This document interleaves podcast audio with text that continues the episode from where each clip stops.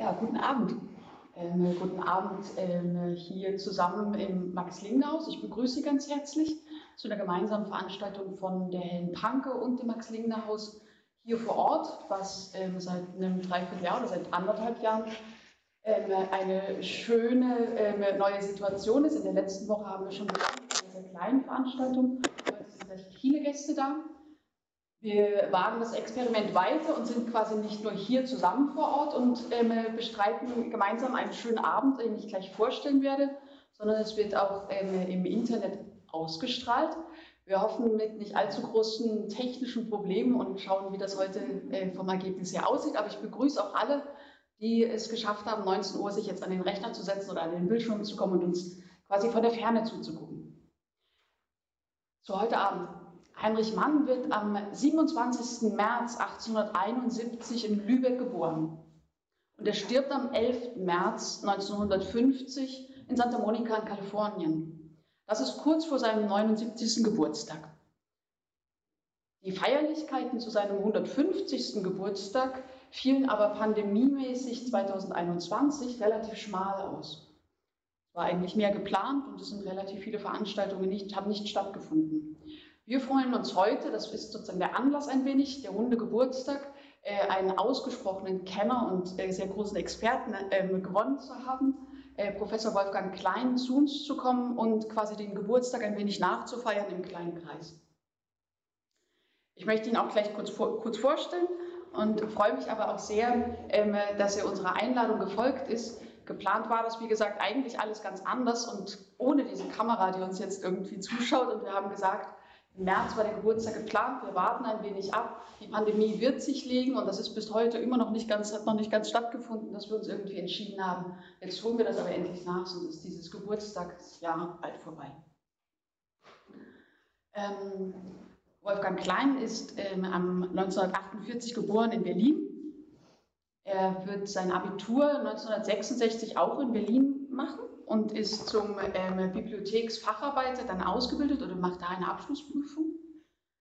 Ähm, ich weiß nicht genau, was ein Bibliotheksfacharbeiter damals gemacht hat, aber vielleicht kommen wir später sogar noch darauf, aus ein ganz anderen Ding. Er wird 1966 bis 1971 ein Studium äh, der Geschichte und auch der Franco-Romanistik an der Humboldt-Universität zu Berlin besuchen. Von 1971 bis 1991 ist er dann als wissenschaftlicher Mitarbeiter tätig am Zentralinstitut für Literaturgeschichte der Akademie der Wissenschaften in der DDR. Er leitet da von 1971 oder bis 1985 den Bereich Theorie und Methodologie. Nee, nee, da bin ich drin gewesen. Da haben sehr viel bedeutendere Menschen nicht geleitet. Das muss ich gleich Er hören. arbeitet und leitet überhaupt nicht den Bereich Theorie und Methodologie und arbeitet dann aber vor allem auch in dem Bereich der westeuropäischen Literatur. 1976 schreibt er oder schließt, sein, schließt er seine Promotion ab über Schriftsteller in der französischen Volksfront und die Zeitschrift Commune.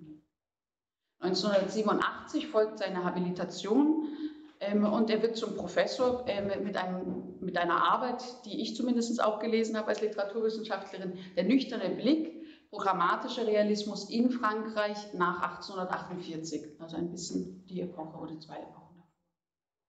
1987 bis 1981 darf er etwas leiten, und zwar eine Forschungsgruppe äh, französische Literatur nach 1789. Er wird 1989 ernannt zum Professor für Romanistik an der Akademie der Wissenschaften in der DDR und ist aber auch verantwortlich als gewählter Vorsitzender des Wissenschaftlichen Rates äh, von 1990 bis 1991 das Institut abzuwickeln. 1992 bis 2003 wird er zum Projektleiter ernannt oder arbeitet er als Projektleiter im Zentrum für, im Zentrum für Literaturforschung. Dort wird er auch wieder den Schwerpunkt Literaturwissenschaft begleiten und das Literaturforschung ist angesiedelt bei den Geisteswissenschaftlichen Zentren Berlin. Im Jahr 2000 bis 2012 ähm, geht er weg aus Berlin und geht nach Osnabrück, weil er da einen Ruf bekommt, äh, als Professor zu arbeiten für romanische Kulturwissenschaft. In ähm, Osnabrück selber begleitet er von 2002 bis 2003 auch den, die, die Rolle oder die Stelle des Dekans des Fachbereichs für Sprach- und Literaturwissenschaft Und er wirkte von 2004 bis 2009 stellvertretendes Mitglied und dann auch Mitglied des Senats der Universität Osnabrück. Ähm, das Institut für Romanistik und Latinistik wird von ihm geleitet von 2007 bis 2009 und schließlich nach 2012, wenn die endlich ähm, sehr verdiente Rente irgendwie ankommt, kommt er zurück nach Berlin und arbeitet und forscht weiter.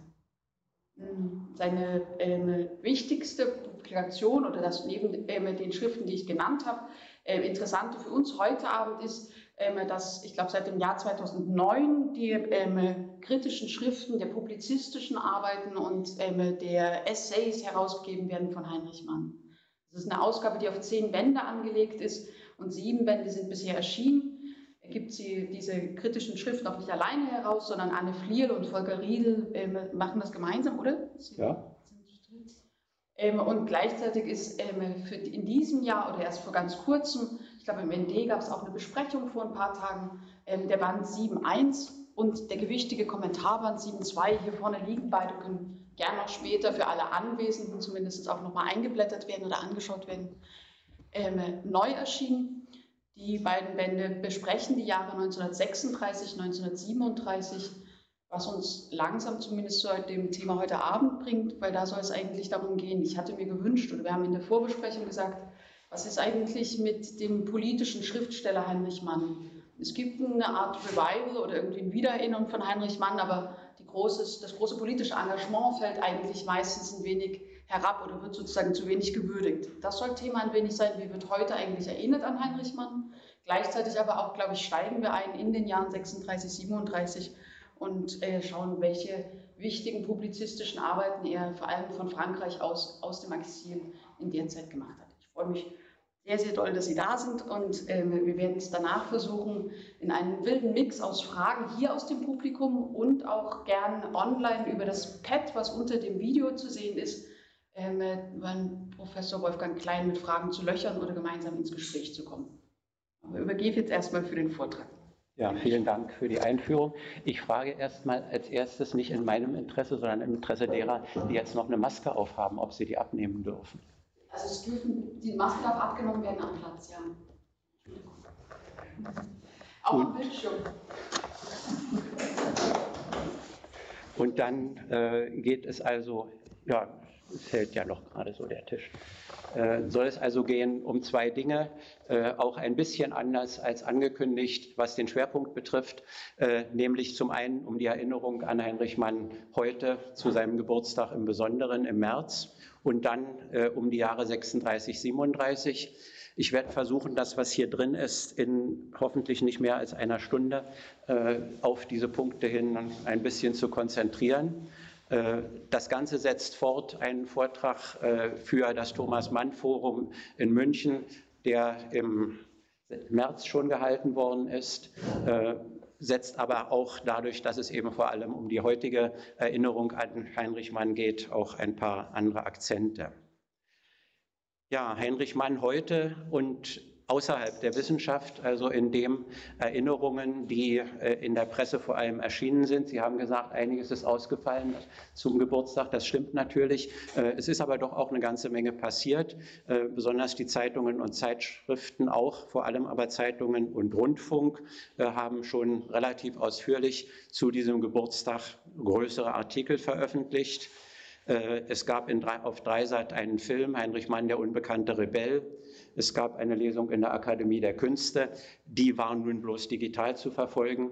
Damit auch die Präsidentin der Akademie und der Bundespräsident, die da gesprochen haben. Etliches weitere in Lübeck. Äh, was ich auch erwähnen möchte, eine Gesamtlesung des Untertan auf Bayern 2. Äh, einige haben vielleicht mitbekommen oder bekommen immer noch mit, dass in RBB Kultur zurzeit der gesamte Proust gelesen wird. Das dauert natürlich deutlich länger, äh, aber auch der Untertan ist im März, April eben vollständig über Rundfunk zu hören gewesen, besonders für Bayern, aber nicht nur dort.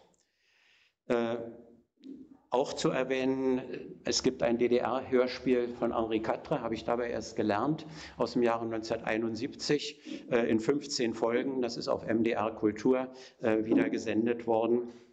Ein Lesebuch von Günter Rüther, der im, Jahr, im vorigen Jahr auch eine Biografie veröffentlicht hat von Heinrich Mann, die ich Ihnen als die letzte nicht nur, sondern doch auch als eine sehr äh, respektable und äh, vieles gut benennende sehr empfehlen kann. Günter Rüther hat auch ein Lesebuch herausgegeben, Anfang und Ziel ist der Mensch. Zitat von Heinrich Mann natürlich, Untertitel Texte eines Idealisten. Auch das trifft ziemlich genau das eine oder andere auch sonst noch. Der Briefwechsel von Heinrich und Thomas Mann ist in diesen Tagen erschienen in einer neuen, sehr erweiterten Ausgabe. Und diese beiden Bände gehören auch irgendwie dazu, obwohl überhaupt nicht geplant war, dass die zum Geburtstag erscheinen. Das sollte alles viel früher fertig sein, was natürlich nicht immer gelingt. Noch zu erwarten für Anfang nächsten Jahres für Interessenten ist ein Heinrich Mann Handbuch bei Metzler. Gibt es ja eine große Reihe von Handbüchern zu bedeutenden deutschen Denkern, Dichtern und anderen äh, Menschen, an die man sich gut erinnern sollte, darunter auch Heinrich Mann. Insgesamt also doch ziemlich viel. Auffällig ist, dass mit Ausnahme des Untertanen, für den es gleich zwei neue Ausgaben gab, eine mit Kommentaren, eine mit Materialien, keine andere Neuausgabe irgendeines Buches von Heinrich Mann erschienen ist obwohl er seit Ende 2020 lizenzfrei ist und alle Verlage das hätten machen können. Nach wie vor, äh, das ist auch einer der Ausgangspunkte, Heinrich Mann verkauft sich nicht, weil er sich auch einigermaßen schwierig liest und weil es eben auch alle möglichen Vorgeschichten gibt, die dazu auch beitragen. Äh, aus eigenem Erleben. Es gab einen Vorschlag an den Fischer Verlag, bei dem die Rechte für Heinrich Mann ja lagen, zum Jubiläum ein Lesebuch herauszugeben, Heinrich Mann über Demokratie, mit einem Vorwort eines oder einer Einleitung vielleicht auch eines heute wichtigen Schriftstellers oder Intellektuellen. Der Verlag hat gefunden, dass das nicht nötig ist. Das ist nur ein Beispiel für viele. Qualitativ, äh, was besonders in Presse und Rundfunk äh, geschrieben und veröffentlicht gesagt worden ist, bedeutet doch eine beachtliche Veränderung der Wertungen im Vergleich zu dem, was noch vor wenigen Jahren über Heinrich Mann gesagt wurde. Ich muss die alte Sicht doch kurz noch erwähnen, damit Sie auch die Veränderung ein bisschen wenigstens in Schlagworten äh, ermessen können. Golomann, der Sohn von Thomas, hat das Wort von den unwissenden Magiern irgendwann Anfang der 80er Jahre in die Welt gesetzt. Joachim Fest hat das dann zu einem Buch ausgebaut. Das ist eines der, äh, eine der Sieglen für Heinrich und Thomas Mann in diesem Fall, der unwissende Magier. Von Marcel Reich-Ranitzky gab es 1987 in der Zeit mehrere Artikel, besonders ein sehr großer.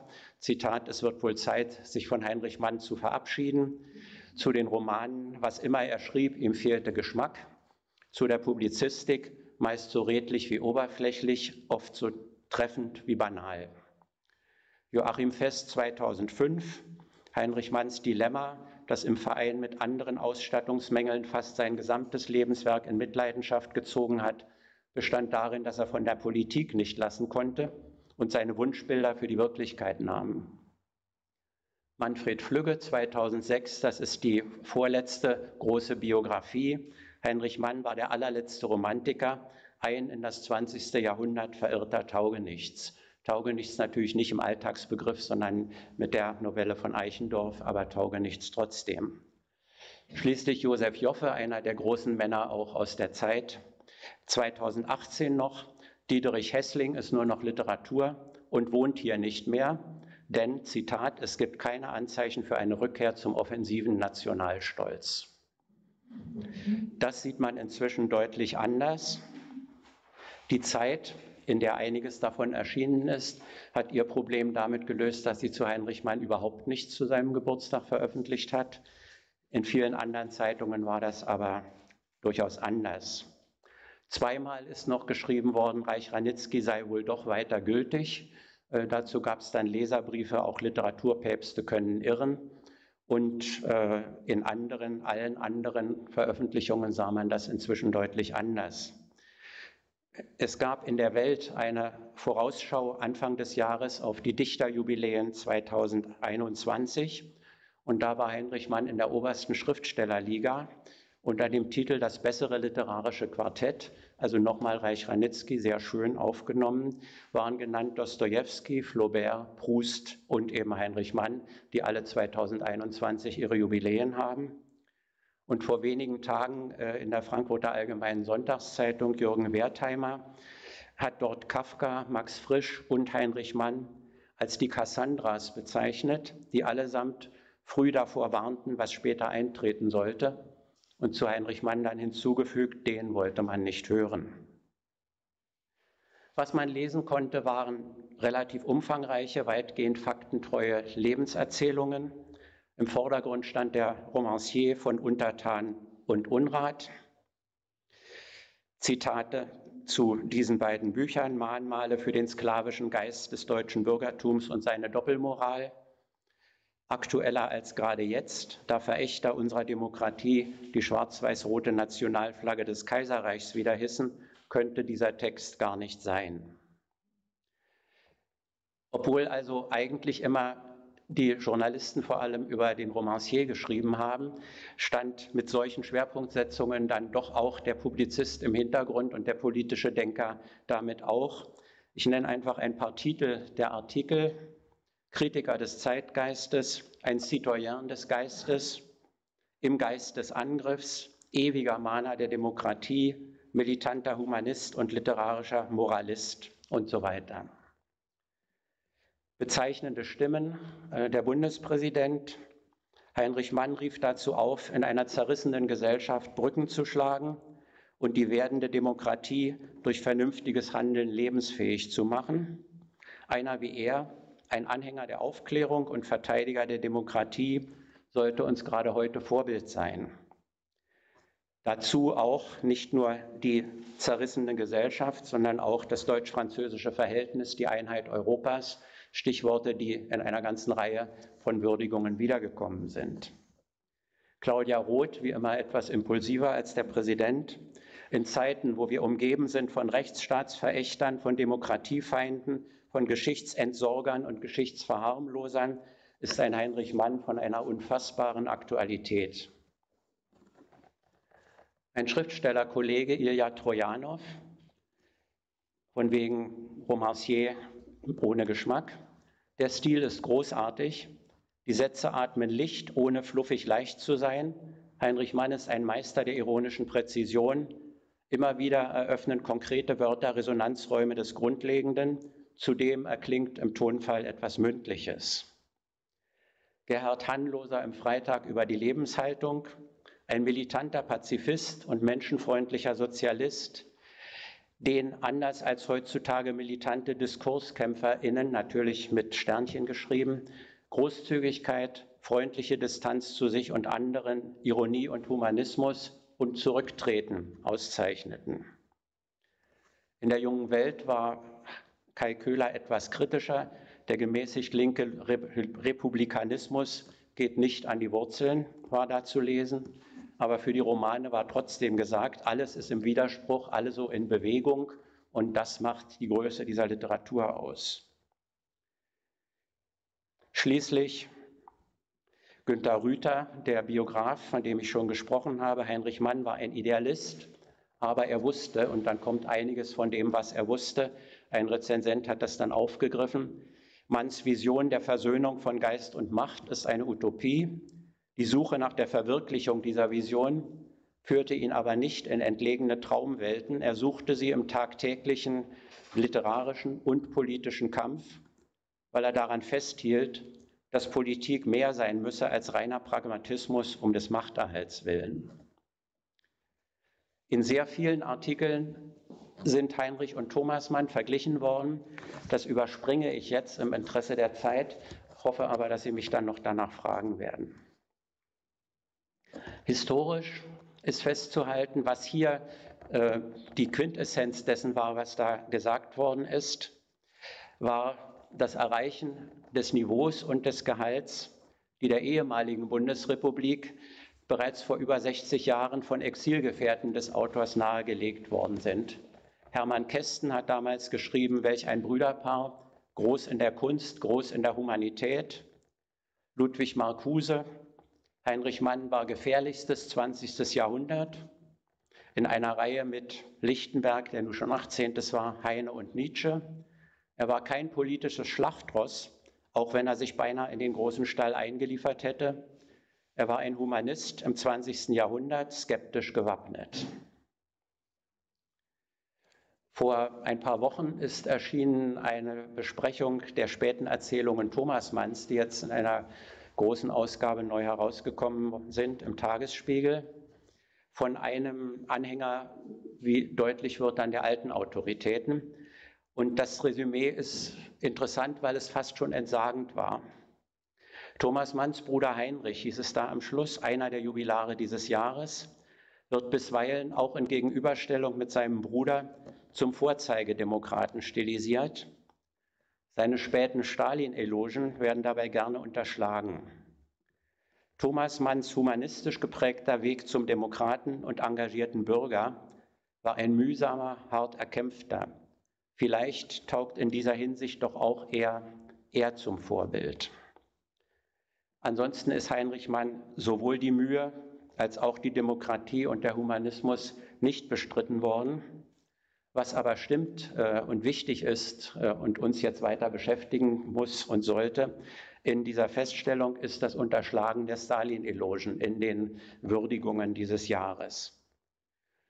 Steinmeier zum Beispiel ist ganz ausführlich darauf eingegangen, dass Heinrich Mann nach 1918, Zitat, Repräsentant der Republik geworden sei und hat dabei nebenbei gesagt, unterschlagen, was Heinrich Mann an dieser Republik, der Weimarer Republik, kritisiert hat. Aber in, seinem ganzen, in seiner ganzen Rede gibt es nur einen Satz zum französischen Exil. Heinrich Mann versuchte, die Kräfte im Kampf gegen die Nazis zu bündeln. Mehr wird nicht gesagt. Klaus Berlin im neuen Deutschland zum Geburtstag. Ganz ähnlich, an dieser Stelle ebenso knapp. Heinrich Mann wurde der Patron für die gewünschte und misslungene Einheit der Antifaschisten im Exil. In der Berliner Zeitung Christian Bomarius zum französischen Exil nur. Dort schrieb Heinrich Mann als eine Liebeserklärung an sein Traumland seine zwei schönsten Romane. Mehr kommt nicht vor. Und ein schönes Zitat noch von Tillmann Schwarz in der Welt. Heinrich Mann lebte unbekümmert seine Leidenschaften aus, sowohl die für die Sowjets wie die für nacktes Frauenfleisch. Nur einmal gibt es eine deutliche Wertung. Das Ganze die Äußerungen über die Sowjetunion und die Nähe zu den Kommunisten sei abstoßend genug. Einmal auch Diffamierung, weniger aus echter politischer Überzeugung, sondern eher aus finanzieller Notlage, hat Heinrich Mann sich als kulturelles Aushängeschild der Kommentaren anwerben lassen. Verstehensversuche gab es auch. Günter Rüther noch einmal sein tiefsitzender Hass gegenüber dem Nationalsozialismus hat ihn dazu verleitet zu verkennen, dass die kommunistischen Ideale nur der Camouflage von Lenins und Stalins Diktatur dienten. Und Christoph Böhr und Gunnar Decker allgemeiner, sein Leben war so zerrissen und zersplittert, zersplittert wie das Zeitalter, in dem er lebte. Zu fordern ist ein Anerkennen von gelebten Widersprüchen. Der Irrtum, die Fehleinschätzung gehören zur gelebten Wahrheit. Das stimmt natürlich, aber es ist trotzdem festzuhalten, die Äußerungen Heinrich Manns zur Sowjetunion und zum Kommunismus, seine Beziehungen zu sowjetischen und deutschen Kommunisten und der Kontexte, in denen sich beides entwickelt hat, sind nirgends präzis besichtigt worden. Was es an sowohl Kritik als auch Übergehen natürlich als auch Bemerkungen gab, ist oberflächlich geblieben. Und die Frage, ob dieser Komplex das Vorbild eines Verteidigers der Demokratie dementiert oder eigentlich gar nicht wesentlich berührt, ist offen geblieben. Und damit steht auch die neue Verbindlichkeit auf schwankendem Grund. Einige aktuelle Konstellationen sind berücksichtigt, aber anderes eben erstmal einfach beiseite geschoben, was ja ein durchaus übliches Mittel ist, Dinge zu legitimieren und hochzuschätzen, die man eben hochschätzen will, aber dem Historiker nicht genügen kann und eigentlich auch den Zeitgenossen heute nicht genügen kann. Damit bin ich bei dem zweiten Abschnitt. Man kommt damit also auf die Jahre 1936, 37 als die Jahre, in denen diese Beziehungen die engsten waren und die Probleme, die dabei aufgetreten sind, auch am deutlichsten wurden. Eine Zwischenbemerkung vorher will ich noch machen. Die Wendung, mit der Heinrich Mann jetzt als wichtiger Zeitgenosse gewürdigt worden ist, kann die Liebhaber des Autors natürlich eigentlich erfreuen. Genauer betrachtet ist er aber erschreckend. Der spaltende Hass, der hässliche Deutsche sind eben nicht Vergangenheit, wie Joffe 2018 noch, ich glaube auch nicht mehr wusste, noch nicht glaubte. Sie sind auf den Straßen, sind in den Fernsehnachrichten, wir kennen das alles. Dem steht Heinrich Mann nicht nur als Mahner zum Zusammenhalt in einer Gesellschaft gegenüber, deren wichtigste Mittel und Ziele Demokratie und Menschlichkeit zumindest heißen. Er ist auch nicht nur Kritiker gewesen, er wollte handeln, als der Staat und die Mehrheit der Gesellschaft extrem nach rechts gerückt schon waren. Und er begab sich dafür in problematische Situationen. Man kommt in solche Situationen, wenn es zu weit geht. Zurück zu Heinrich Mann 1936, 37. Voraussetzung für alles Folgende, darauf gehe ich nicht weiter ein, will es aber wenigstens sagen, ist die Rettung ins Exil. Und das heißt, der Verlust der gesamten bisherigen Existenz und die Notwendigkeit, eine neue aufzubauen. Die Leistung ist frappierend. In diesen zwei Jahren wird der größte Teil der Vollendung des Königs Henri IV geschrieben. Dieses alles, was hier drin ist, in dem ersten Band an Pressetexten, gut 500 Druckseiten, ein Drittel davon auf Französisch, was ihm äh, was er konnte, aber er schreibt auch, dass er mindestens doppelt so viel Zeit brauchte, wenn er Französisch schrieb, wie in seiner eigenen Sprache. Er war Vorsitzender des Ausschusses zur Vorbereitung einer deutschen Volksfront, einer ganzen Reihe weiterer Organisationen hat er nicht nur den Namen, sondern auch seine Arbeit zur Verfügung gestellt. In einem Brief an Kurt Hiller, Sie glauben nicht, wie ich mich anstrengen muss, das kannte ich im ganzen Leben nicht und glaubte doch immer, das meine zu tun. Zum, zum Stil dieser Artikel und Äußerungen muss ich vorweg einiges sagen, weil da ein Problem liegt auch in dem des Verstehens und der Wirkung. Einerseits in diesen Jahren, Zitat Heinrich Mann, es ist höchste Zeit geworden, einfach und übersichtlich zu sein. Bedroht ist die einfache Vernunft, wir müssen heute laut von Dingen reden, die sonst jeder gewusst hat. Das hieß also Kampf um die Grundlagen einer aufgeklärten Gesellschaft, Betonen und immer auch Wiederholen der Werte, nicht nur der Worte, sondern wirklich der Werte, Sittlichkeit und Vernunft, Wahrheit und Gerechtigkeit, Menschlichkeit und Freiheit. Das taucht immer wieder auf.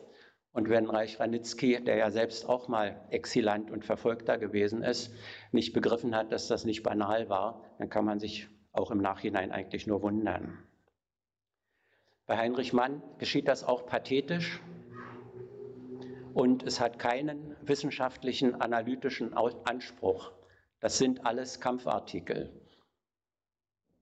Andererseits in diesen Texten, wie im Übrigen auch in den Romanen, in den fiktionalen Texten Heinrich Manns, seiner Überzeugung nach ist die intensivste Wirkungsstrategie Übersteigerung. Oft ins Satirische, ins Theatralische, auch ins Utopische. Und das ist etwas, was Pressebeiträgen eher fremd ist und auch Leser von Pressebeiträgen gelegentlich natürlich verwirren kann. Satire ein Artikel über eine Rede Hitlers. Da wird Hitlers Redeposition beschrieben. Der Redner könnte zum Beispiel seine Rede halten, während er kopfüber am Trapez hängt oder er spricht arisch. Ich kürze ab, das geht noch sehr viel weiter. Brecht als Kenner war begeistert. Andere fanden das nur albern und etliche Leser werden auch sich gefragt haben, was soll der Unsinn? Zur Utopie alles, was in diesen Texten steht, das ließ sich auch sehr weitgehend nachweisen, sind nicht Erfindungen, das ist genau dokumentiert, aber als Realität wird trotzdem behauptet, nicht das, was ist, sondern das, was sein sollte. Heinrich Mann will nicht zeigen, was war, sondern das, was notwendig wäre, herzustellen. Dazu kommt dann noch, auch in all seinen Texten, äh, die Fähigkeit, sehr lakonisch Skeptisches in einem Adverb, in einem Adjektiv, einem Halbsatz unterzubringen und ansonsten sehr ausführlich das Pathetische dieser Werte zu vertreten. Man muss also sehr genau lesen, um ihm auf die Schliche zu kommen. Dazu kommt schließlich, offene Äußerungen äh, sind selten dessen, was insbesondere die Skepsis betrifft. Das findet sich viel häufiger in Notizen, in Briefen an Freunde, also in Archiven oder dann eben in Anmerkungsapparaten wie hier, aber nicht in dem, was Heinrich Mann selbst geschrieben hat.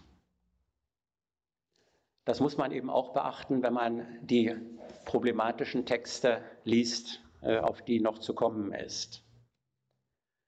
Gegenstandsbereiche seiner Publizistik in diesen zwei Jahren waren vor allem der deutsche Widerstand, die Lage der Deutschen, die Handlungen des Regimes, dazu auch der Bürgerkrieg in Spanien, die deutsche Einmischung dort. Auffällig ist, dass es überhaupt keine Artikel mehr gibt zu literarischen Fragen. Zweimal äußert er sich sehr kurz zu eigenem Leben und Werk, aber nur auf Anfrage. Für die Stalin-Elogen sind die anderen drei Bereiche wichtig, auf die er immer wieder Energie und Text verwandt hat. Natürlich die Sowjetunion, aber als wesentliche Kontexte auch die Appeasement-Politik der Westmächte und die Deutsche Volksfront. Zuerst zu dieser Appeasement-Politik. In Frankreich war Heinrich Mann, in Frankreich hat er geschrieben und auf Französisch und sich also auch besonders auf die Appeasement-Politik Frankreichs, zu der Appeasement-Politik Frankreichs immer wieder geäußert. Im Hintergrund dieser Politik stand aber auch Großbritannien. Zitat Heinrich Mann im Herbst 1937, gerichtet an die westeuropäischen Demokratien in einem Artikel über den Dulder Karl, äh, von Ossietzky. Steinhaufen auf den Knien ersteigen, Stockschläge über den Kopf, den Tag und die Nacht im Bunker, einem aufgerichteten Sarg stehen, seht es als Vorzeichen an. Dies und anderes ist euch vorbehalten von Seiten eines normalen Regimes, mit dem ihr Verträge schließt, ihr friedlichen Demokratien, und dem ihr weisen Nicht-Einmischer in den Spanienkrieg zublinzelt. Die nächsten 14 Tage seid ihr noch in Sicherheit, Genießt sie und wohl bekomme es euch. So immer wieder, vor allem in La Dépêche, der Toulouse, einer Zeitung in Toulouse, die der radikal-sozialistischen Partei, einer linksbürgerlichen Partei nahestand, die im Grunde vom Anfang des 20. Jahrhunderts an bis in diese Jahre die französische Politik sehr wesentlich mitbestimmt hat, auch in der Volksfrontregierung vertreten war, den Außenminister, den Verteidigungsminister nach Leon Blum dann auch den zweiten Premierminister gestellt hat. Äh, in der Depesche ist das alles etwas gedämpfter, deshalb habe ich auch nicht daraus zitiert, weil Emigranten, Exilanten äh, Äußerungen zur französischen Politik prinzipiell verboten waren. Äh, Heinrich Mann hat sich irgendwie doch daran gehalten, aber dann eben im Wesentlichen auch immer wieder klar gemacht, was er sagen wollte.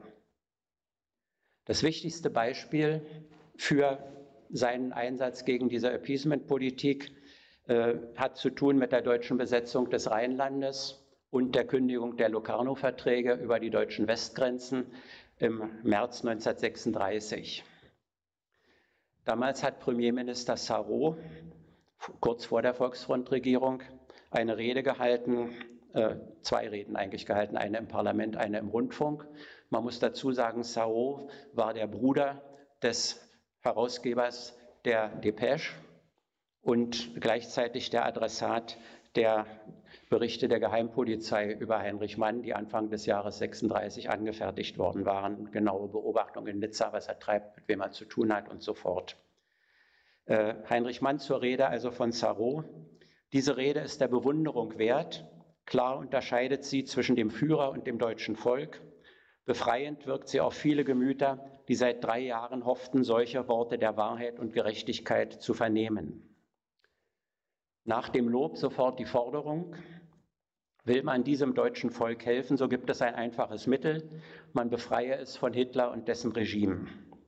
Da auch liegt der Ausweg zu einem aufrichtigen kollektiven Frieden. Einen anderen gibt es nicht. Lohnte ein solcher Frieden nicht die Mühe des einstweiligen Verzichts auf einen Grundsatz, der überholt ist und unbrauchbar? Ich meine das Vorurteil, man habe sich nicht einzumischen in die inneren Angelegenheiten eines anderen Landes. Vor allem die Hitlerherrschaft ist keine innere Angelegenheit Deutschlands. An anderer Stelle gibt es einen Appell kurz danach, Völkersanktionen. Und da eine Passage, in der Heinrich Mann sich als Cassandra äh, wirklich zeigt, wollen die Regierungen Europas den Krieg dadurch vermeiden, dass sie Hitler gewähren lassen, dann werden sie vielem zusehen müssen. Wie gesagt, März 1936 dann werden Sie zusehen müssen, wie er in Österreich einrückt, die Tschechoslowakei vernichtet, einen Überfall auf Frankreich unternimmt und den Versuch macht, der Sowjetunion große Gebiete zu rauben, was ihn nicht hindern wird, das britische Reich anzugreifen. Nur der Überfall auf Polen ist hier nicht erwähnt. Niemals mehr werden die Regierungen Europas einer seiner Untaten zuvorkommen können, nur noch heute können sie Hitler rechtzeitig niederwerfen, bevor sein Treiben die Erde in einen Sumpf von Blut verwandelt. Die französischen Rechte hat sofort darauf reagiert. Heinrich Mann, doch ich zitiere das doch noch, ein deutscher Jude und dieser deutsche Jude, der zu uns geflüchtet ist, an unserem Herd sitzt, unser Brot teilt, verordnet uns Deutschland den Krieg zu erklären, damit er, Heinrich Mann, Literat, der, er beweist es deutlich, weder Franzose noch Deutscher ist, seine Romane in Leipzig drucken und seine Stücke in Berlin spielen lassen kann. Frankreich, die französische Regierung, dieser Premierminister und anschließend auch der der Volksfrontregierung, Léon Blum, keine Rede von Sanktionen, Unterstützung dagegen für die britische Politik und für Außenminister Eden, der im Unterhaus erklärt hat, nach dieser Besetzung des Rheinlandes und der Kündigung der Locarno-Verträge. Die britische Regierung wird die angekündigten neuen Vorschläge des deutschen Kanzlers mit Klarsicht und Objektivität prüfen, um zu erfahren, in welchem Maße sie das Mittel darstellen, durch das die Struktur des Friedens erneut gefestigt werden kann. Als Heinrich Mann das gelesen hatte, hat er dann an Georg Bernhard den Satz geschrieben, den ich an einigen äh, Ankündigungen schon zitiert habe. England ist durch und durch zum Kotzen. Wenn England kann, wie es will, geht das weiter, lebt Hitler noch 100 Jahre. Um wenigstens ein Beispiel zu geben für den Ton, den die französische Regierung dann in dieser Zeit und in der Folgezeit durchgehalten hat. Im Juni 1937 hat eine französische Kunstausstellung in Berlin stattgefunden. Göring war bei der Eröffnung, Hitler hat sie dann auch besucht. Und der französische Botschafter François Poncet hat da eine Eröffnungsrede zur Begrüßung gehalten. Derselbe, der im Februar 1933 Heinrich Mann in der Botschaft gesagt hatte, wenn Sie über den Pariser Platz kommen, mein Haus steht Ihnen offen. Heinrich Mann ist zwei Tage später dann aus Deutschland geflohen.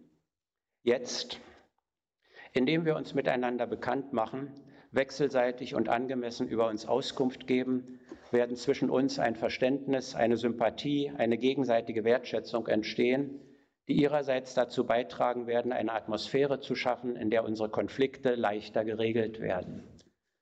Das war die Diplomatensprache, in der nicht nur gesprochen, sondern auch gehandelt wurde, äh, wenn es um die Beziehungen zu Deutschland ging. Gleichzeitig gab es eine strikte und ganz genau eingehaltene Abgrenzung der französischen Volksfrontregierung von allen politischen Organisationen des deutschen Exils. Die Volksfrontregierung hat die Aufenthaltsbedingungen der deutschen Exilanten deutlich verbessert, aber es gab nie Gespräche oder auch nur ein Schreiben offizieller Stellen an Deutsche, an Heinrich Mann oder andere. Heinrich Mann dazu in einem Artikel in der Depeche eigentlich würde man erwarten, dass die Regierungen von Nationen, deren Untergang der Hitlerismus beschlossen hat, der deutschen Volksfront näher treten und ihr helfen, sich zu bilden. Nichts dergleichen geschieht. These zu diesem ersten Kontext der Stalin-Elogen, dass Heinrich Mann der Sowjetunion in jenen Jahren so viel Kredit gab, wie es geschah, hatte einen wesentlichen Grund darin, dass die westlichen Demokratien im Kampf gegen das Regime in Deutschland völlig versagt haben. Die Appeasement-Politik war ein wichtiger Grund für das, was mit Stalin-Elogen nicht genau bezeichnet ist. Damit zu diesen Äußerungen über die Sowjetunion. Die beiden wichtigsten am Anfang zu zitieren, zum ersten Moskauer Prozess im August 1936. Wenn zum Schaden der Revolution Verschwörer auftraten, mussten sie zum Nutzen der Revolution schnell und gründlich verschwinden. Und zum Jahrestag der Oktoberrevolution 1937, die Sowjetunion ist seit 150 Jahren die größte Verwirklichung einer Idee. Zu den Prozessen, die folgten, hat Heinrich Mann sich nicht mehr geäußert. Zu dem der Verwirklichung einer Idee gibt es eine große Anzahl von Artikeln. Die Sätze sind unhaltbar, das wissen nicht erst wir, aber sind sie, wie heute geschrieben wurde, unbekümmert, nur verleitet aus finanzieller Notlage, geschrieben, weil er nicht zur Kenntnis nehmen wollte. Es gibt einige weitere Aspekte neben diesem außenpolitischen der Appeasement-Politik, die in diesem Zusammenhang doch auch bedacht werden sollten. Das erste ist rein philologisch. Nicht alles, was unter Heinrich Manns Namen zum Lob der Sowjetunion veröffentlicht worden ist, hat er wirklich geschrieben. Die Übersetzer und die Zensoren in Moskau und dann ihre Rückübersetzer äh, ins Deutsche von Zeitungen und Zeitschriften, die die KPD herausgegeben hat, haben vielfach daran mitgearbeitet. Ein Beispiel nur. In der Pravda war zu lesen, ich glaube, dass die großartige Jugend der Sowjetunion den heldenhaften Kampf der in Deutschland entstehenden antifaschistischen Volksfront unterstützen und würdigen wird. In dem Manuskript, das Cordula Greinert in Moskau gefunden hat, war zu lesen gewesen, und das haben wir dann auch gedruckt, möge die Sowjetunion, die deutsche Volksfront, besonders ihre Jugend niemals entmutigen, sondern ihr beistehen in ihrem Willen zum Glück. Das war also skeptische Mahnung statt Jubel darüber, dass die großartige Jugend der Sowjetunion den heldenhaften Kampf unterstützt und so weiter. Das ist mehrfach zu finden. Auch der Zweifel, der eingebaut wird von Heinrich Mann. Man kann sich sogar fragen, dieser erste Satz, den ich zitiert habe zu dem Moskauer Prozess, wenn Verschwörer zum Schaden der Revolution auftreten, müssen sie gründlich verschwinden. Er hat nicht geschrieben, als Verschwörer auftraten, mussten sie verschwinden. Äh, es gibt auch in anderen Texten, auch vor 1933 schon dieses Wenn. Äh, er hat zum Beispiel 1932 die Wahl von, zur Wahl von Hindenburg aufgerufen bei der Reichspräsidentenwahl. Da heißt es auch, wenn Hindenburg ein Damm gegen Hitler sein kann, dann sollten wir ihn unterstützen. Äh, das nimmt dem Satz nicht seine Unhaltbarkeit und Schärfe, aber es deutet darauf hin, dass Heinrich Mann eben auch einiges mehr bedacht hat als das, was er dann veröffentlicht hat.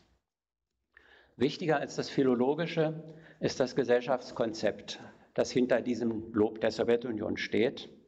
Und das geht zurück bis in die Jahre unmittelbar nach dem Ersten Weltkrieg.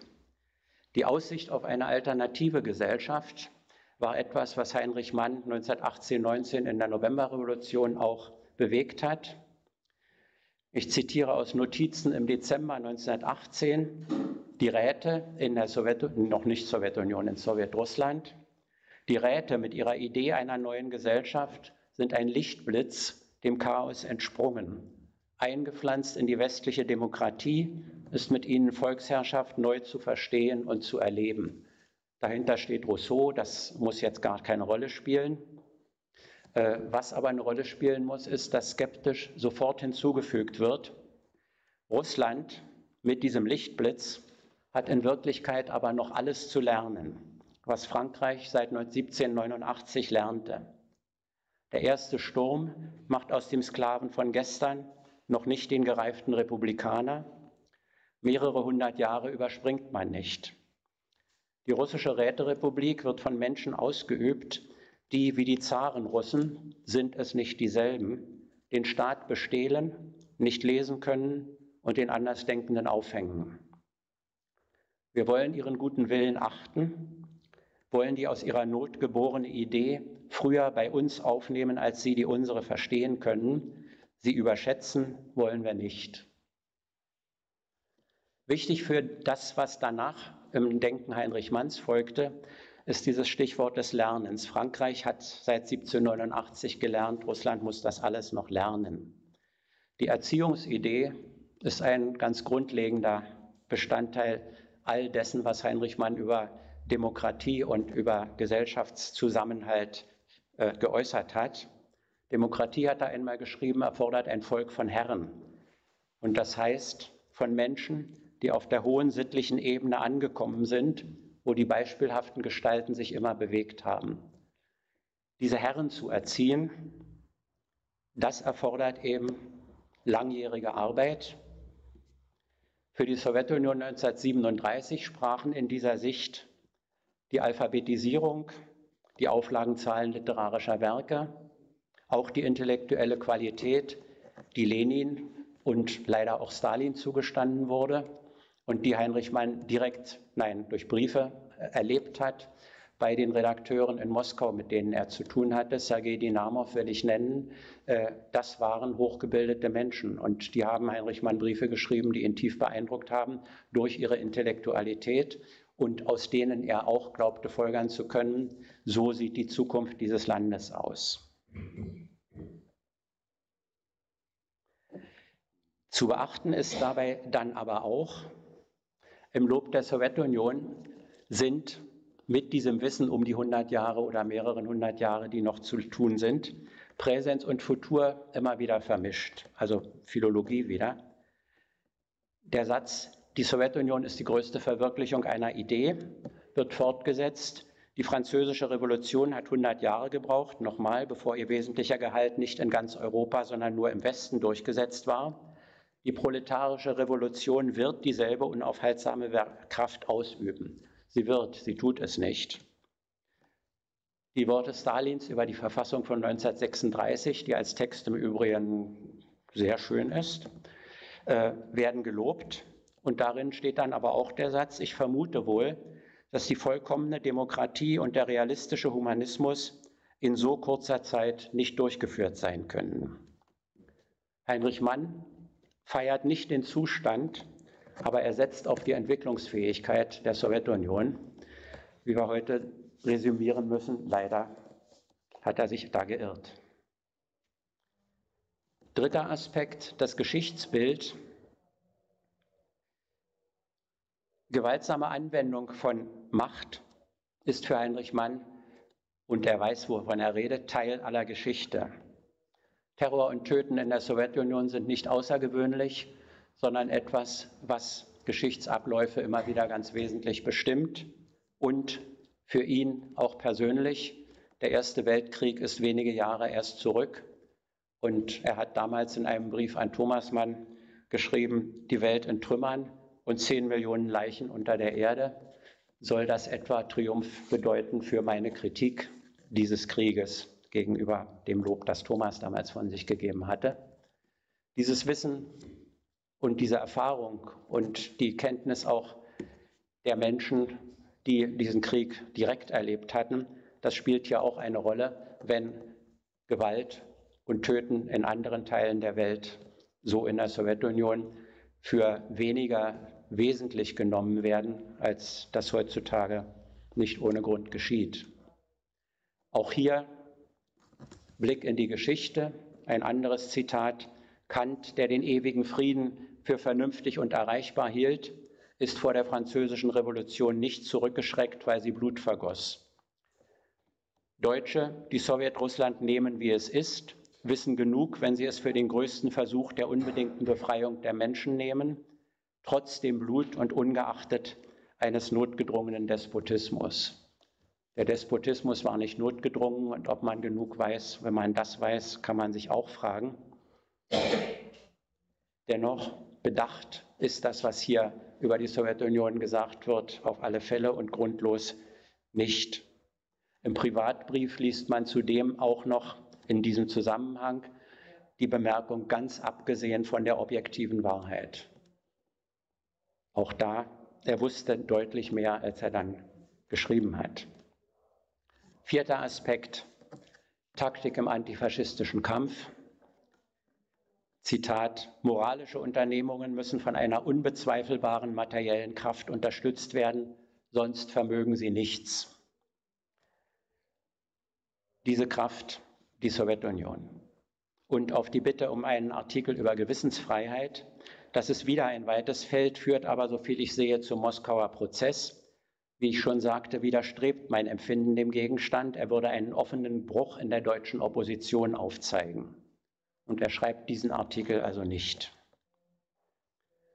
Insgesamt nie stand Heinrich Mann als gekaufter oder blinder Propagandist bei dem Staatsanwalt Wyszynski, dessen Plädoyer in dem ersten Prozess der Strafsache, um das mal zu zitieren, des trotzkistisch-zinowjewistischen terroristischen Zentrums, dessen Plädoyer mit dem Satz endete, ich fordere, dass diese tollwütigen Hunde allesamt erschossen werden. Aber diese Forderung bestimmte die Realität der Sowjetunion damals und Heinrich Manns Setzen auf die Kraft der Idee blieb unerfüllt. Zumindest wusste er aber, dass nicht schon verwirklicht ist, was die Idee behauptete. Kontext nochmals dieser Äußerungen und dritter Komplex dessen, was ich jetzt auch noch aus, kurz ausführen will, relativ kurz. Bemühungen um die Deutsche Volksfront. Für die alte Sicht kann ich oder muss ich hier mal Willy Brandt zitieren aus seinen Erinnerungen. Er ist Heinrich Mann damals vorgestellt worden und er gehörte zur Sozialistischen Arbeiterpartei, auf die ich gleich noch komme, und hat einige der Volksfront-Aufrufe auch mit unterschrieben. Heinrich Mann merkte nicht, was gespielt wurde, las vor, was man ihm aufschrieb und ließ sich missbrauchen. Das ist ebenso überheblich wie falsch, aber war einflussreich und ist einflussreich, glaube ich, bis heute. Wie gesagt, Heinrich Mann war Vorsitzender des Ausschusses zur Vorbereitung einer deutschen Volksfront, von deren Anfang bis zu deren, dessen Anfang bis zu dessen Ende, August 1935 bis 28. September 1937. Zur Volksfront Idee damals und nicht nur Idee, auch Realität. In Frankreich die Volksfrontregierung, der sozialistische, wie es in Frankreich hieß, sozialdemokratische würden Deutsche sagen, und radikal-sozialistische linksbürgerliche Partei in der Regierung angehörten und die von der kommunistischen Partei unterstützt wurde die andere Volksfrontregierung in Spanien, ebenfalls mit sozialistisch-sozialdemokratischen, linken, bürgerlichen und kommunistischen Kräften dort auch in der Regierung, dazu noch Anarchisten. Was hieß Volksfront in Deutschland?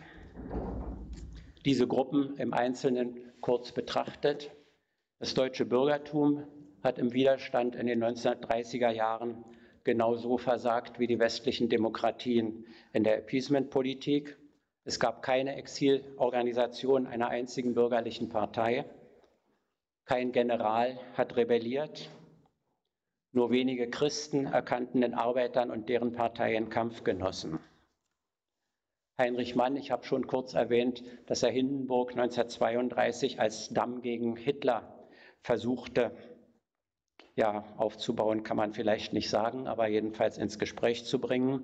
Er hat 32 bis Anfang 33 die deutschen Rechtskonservativen als letzten Graben gegen die Nazis noch betrachtet, hat immer wieder versucht, in Richtung des Großbürgertums, aus dem er selber ja auch stammte, zu wirken. Seit 1934 gibt es immer wieder Appelle an die Militärs in Deutschland, an ihre Ehre auch. Ehre war auch ein Stichwort Hitlers. Zitat, die Armee erfährt jetzt am eigenen Leib den Schrecken, den das Volk seit fünf Jahren erleidet. Deutsche Antifaschisten, da habt ihr den Zugang zur Armee und sie zu euch. Was gemeinsam erduldet wird, endet mit der gemeinsamen Empörung. Stand da, fand aber nicht statt. Heinrich Mann bemühte sich um Katholiken und Protestanten für den Volksfrontausschuss. Er stellte Ossietzky das Beispiel heraus als Vorbild, alles vergeblich. Es gab im Volksfrontausschuss eine bürgerliche Seite, die bestand aus Schriftstellern, Journalisten und Wissenschaftlern als Privatpersonen. Einige davon hielten relativ bald auch Gründe zur Trennung für wichtiger als den gemeinsamen Kampf. Nicht nur die Prozesse in Moskau, die ja ein ernster Grund waren, auch sehr viel Kleinlicheres. Und Heinrich Mann hat schon zu Beginn, ohne Illusionen, auch wieder nur im Privatbrief geschrieben, die Fortschritte der Einheitsfront der Arbeiterparteien sind deutlich.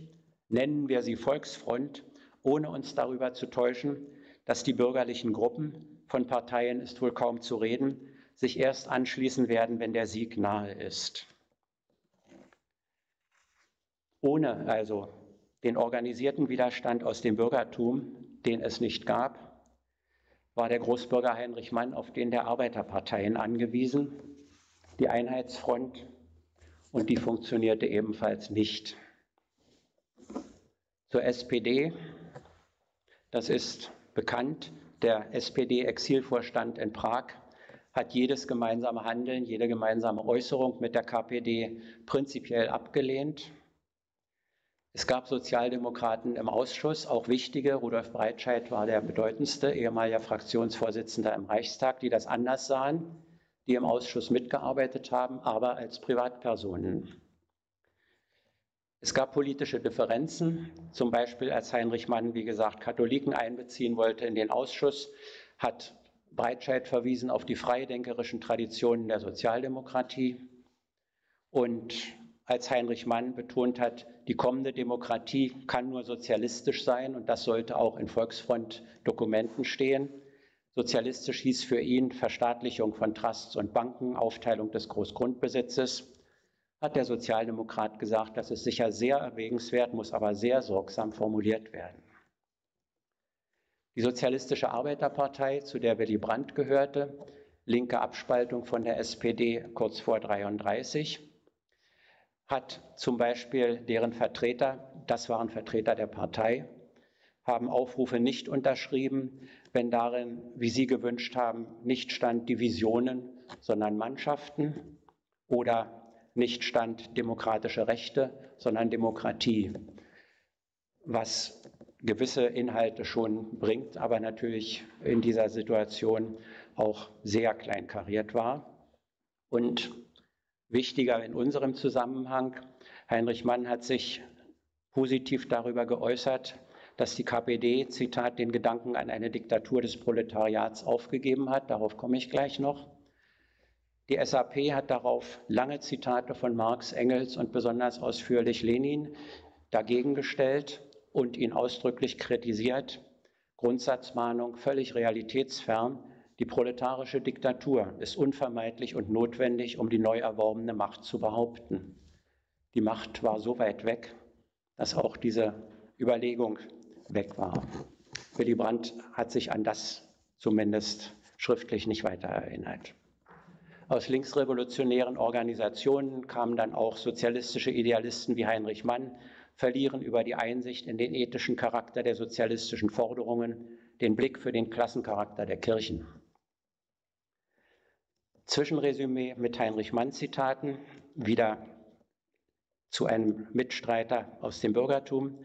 In der Volksfront arbeite ich das erste Mal gemeinschaftlich mit vielen. Es ist mir nicht leicht geworden. Und dazu in einem internen Rundbrief und in einem Artikel, den er nur in den USA veröffentlicht hat. Deutsche, besonders die linksgerichteten Deutschen, denken leider zuerst an das, was sie zu trennen scheint, bevor sie ernsthaft gegen den Feind aller vorgehen. Und man mag es kaum glauben, aber selbst jetzt hat die deutsche Linke ihre verantwortungslosen Elemente. Denen scheint es wichtiger, einem Genossen zu schaden, als Hitler zu stürzen. Sie ziehen es vor, für den Rest ihrer Tage im Exil zu bleiben und pessimistische Analysen der Wirklichkeit zu verfassen. Damit setzen diese Elemente die alte Gehirnakrobatik der deutschen Linken fort, die schließlich in die Niederlage geführt hat. Das Problem ist, wie wir alle wissen, nicht nur aus den 1930er Jahren bekannt. Wichtigstes bei den Problemen mit der Volksfront für Heinrich Mann war aber die zwiespältige Rolle der KPD.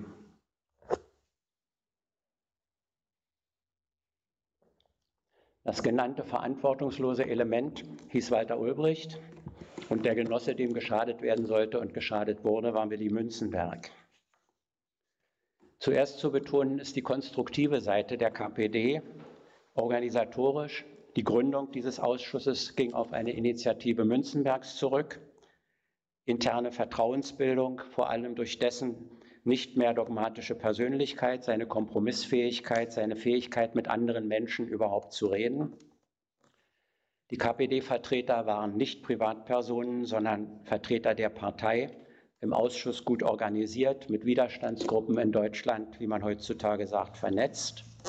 Und auch nicht unwichtig, der Ausschuss wurde wesentlich aus Wünzenbergs Finanzquellen aus Moskau finanziert. Heinrich Mann dazu, die Schriftsteller sind zu der Erkenntnis gelangt, dass sie ohne den Apparat der großen sozialistischen Parteien kein Wort von sich geben könnten. Nicht der SPD, aber der KPD einiges, was an Parteizeitungen, Freiheitssender, Tarnschriften, Flugblättern und den deutschen Informationen, dem Nachrichtenblatt des Volksfrontausschusses erschien, wurde so finanziert. Inhaltlich für Heinrich Mann wichtig der Widerstand kommunistischer Arbeiter, ihre Haltung bis in den Tod zu Edgar André, ein verehrungswürdiger Kommunist, der Deutsche in neuer, herrlicher Gestalt durch die Kraft der Gesinnung und die Reinheit des Ausdrucks. Wichtiger noch als das, die KPD war im Ausschuss die einzige Gruppe, die frühere programmatische Forderungen zurückgenommen hat vor allem eben die anzustrebende Staatsform, nicht mehr ideologisiert Diktatur des Proletariats, sondern demokratische Republik. Das war etwas, was Heinrich Mann unmittelbar auch direkt unterschreiben konnte. Dazu das Bemühen um die Aktionseinheit von der SPD bis zu den Katholiken. Heinrich Mann hat die Gemeinsamkeiten betont, auf zügige Programmarbeit gedrängt, Ausgleich und Verständigung zwischen den Beteiligten versucht, in der KPD die Demokratietendenz zu fördern versucht, an Ulbricht mal geschrieben, es sei nötig, ein so eindrucksvolles Bekenntnis zur Demokratie, dass auch der Ungläubigste nicht mehr zweifeln kann. An Vertraute dazu, was sie selbst denken, ist ihre Sache. Auf das Bekenntnis zu der gemeinsamen Pflicht, das öffentliche Bekenntnis zu der gemeinsamen Pflicht kommt es einzig an. Und dann hat er auch noch geschrieben, ich weiß natürlich, dass Bekennen und Handeln zweierlei ist. Die destruktive Seite der KPD-Arbeit im Ausschuss. Wir benutzen die Volksfront, hat Ulbricht an Dimitrov, den Generalsekretär der Kommentaren in Moskau, geschrieben. Wir benutzen die Volksfront, um eine breitere Basis für die Durchführung unserer Politik zu bekommen. In den entsprechenden taktischen Manövern war er Meister ist aber natürlich von den Parteien im von den Partnern im Ausschuss nicht unbemerkt geblieben. Dazu kam sein Bemühen, Münzenberg zu verdrängen, aus politischen Gründen, auch aus persönlichen. Die Persönlichkeiten waren wirklich sehr verschieden. Das führt zu, einer, zu der Krise des Volksfrontausschusses, April 1937. Heinrich Mann Zitate jetzt wieder.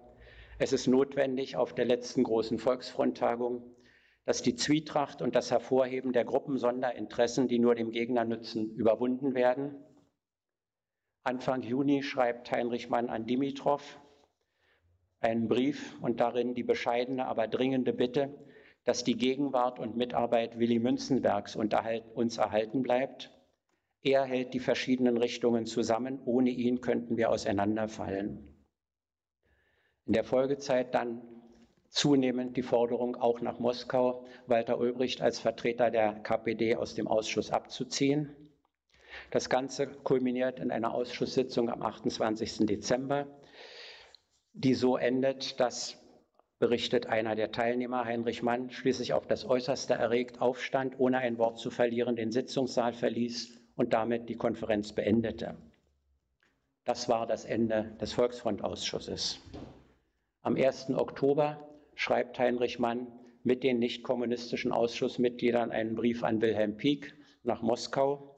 Zitat wiederum, wenn diese Anmaßungen aus einem Brief von Ulbricht, diese persönlichen Verleumdungen und politischen Hirngespinste die einzige Antwort des Zentralkomitees der KPD auf die ernsten Vorhaltungen bilden, dann hat die KPD selbst die Unmöglichkeit einer Zusammenarbeit zum Ausdruck bringen wollen. Ulbricht wird Anfang 1938 tatsächlich nach Moskau zurückberufen. Der Ausschuss, wie gesagt, ist da längst gescheitert.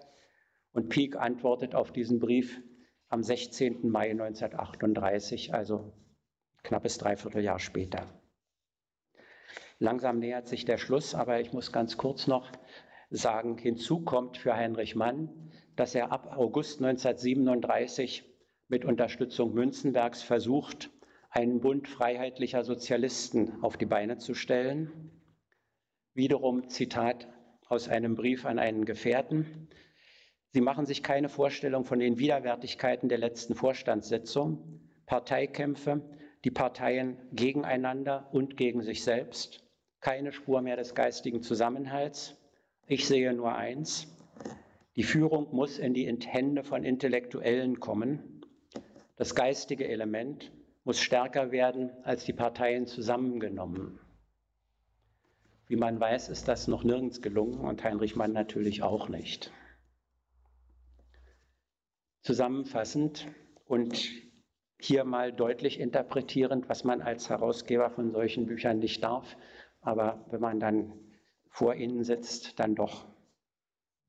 Es gibt heute keinen Grund, schweigend zu übergehen oder fürsorglich zu verwischen, was Heinrich Mann an die Seite der Sowjetunion und der KPD brachte, was er dort schrieb und getan hat.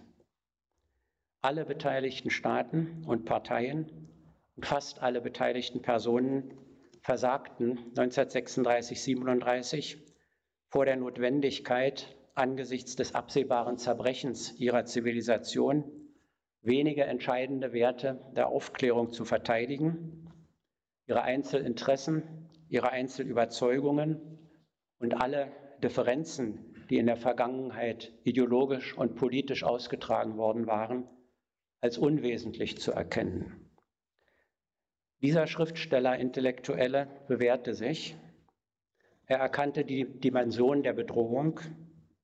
Er vertrat ein klares, vernunftvolles, menschliches Ideal. Er versuchte, Geist und Tat zu verbinden, besaß die Fähigkeit, Menschen und Situationen zu erkennen, Menschen und Situationen, die gemeinsames Handeln ermöglichten und sich von denen zu distanzieren, denen noch einmal Zitat zu Ulbricht, das demokratische Verantwortungsgefühl, das jetzt erlernt werden muss, fremd war. Er handelte nie selbstbezogen. Er gab der Barbarei nie das letzte Wort. Er bewertete und wo nötig bekämpfte sie im Licht von Idealen, die seit der Aufklärung erkannt, wenn auch nie verwirklicht waren. Er maß die Zustände an dem, was sein sollte, seine Erwartungen an die Realität seines Ideals und seine Bereitschaft, im Dienst dieses Ideals zu taktieren und auch zu verschweigen, gingen deutlich weiter als bei anderen. In Klammern doch nochmal gesagt, er ist von Franz Pfemfert, einem der Gefährten aus dem Ersten Weltkrieg, deutlich und scharf kritisiert worden für seinen Artikel über den ersten Moskauer Prozess. Das sei etwas, was eines Heinrich Mann unwürdig sei. Pfemfert hat das ganz klar benannt. Er war damals einer der sehr wenigen. Sein Heinrich Manns Bereitschaft zu schweigen und zu taktieren führte bis zu Äußerungen, die vor der Geschichte unhaltbar sind. Aber er hatte auch ein Gespür für die Grenze, hinter der der Wille zur Tat unsittlich wird. Zu alledem und im selben Sinn hat Heinrich Mann 1936, 37 außerdem einen großen Roman geschrieben. Niemand sonst hat all das jemals geleistet in dieser Zeit. Was ihm dafür blühte, wusste er im Übrigen seit langem, Zitat 1925, auf alle Gemeinen wirkte der Geistbesessene im Grunde immer nur unernst und verrückt. Aber schon früher, mein letztes Zitat, eines meiner Lieblingszitate, den Idealismus leugnet nur ein Schuft. Letzte Feststellung. Jede Gesellschaft wäre gut dran, wenn sie diese Art erbitterter, radikaler, idealistischer und auf die Tat zielender Kritikfähigkeit nicht mehr brauchte und Schriftsteller ganz bei ihrem ästhetischen Leisten bleiben könnten. Bis auf weiteres ist Heinrich Mann aber der ganze Heinrich Mann und gerade auch der Heinrich Mann der Jahre 36, 37 ein großes Vorbild in Zeiten der Bedrohung. Danke für Ihre Aufmerksamkeit.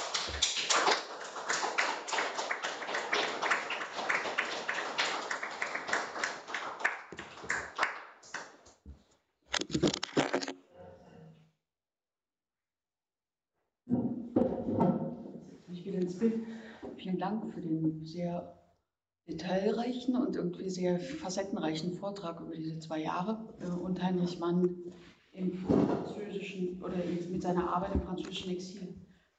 Die erste Frage vielleicht von mir oder sozusagen eine ähm, Überlegung, die ich hatte, ähm, war ja trotzdem, scheint sich das so ein bisschen auseinander zu äh, wirken. Ähm, Sie haben gesagt, dass Heinrich Mann selber keine Stellung nimmt zu ästhetischen Fragen oder irgendwie zu sowas wie so einer Aufgabe des Schriftstellers.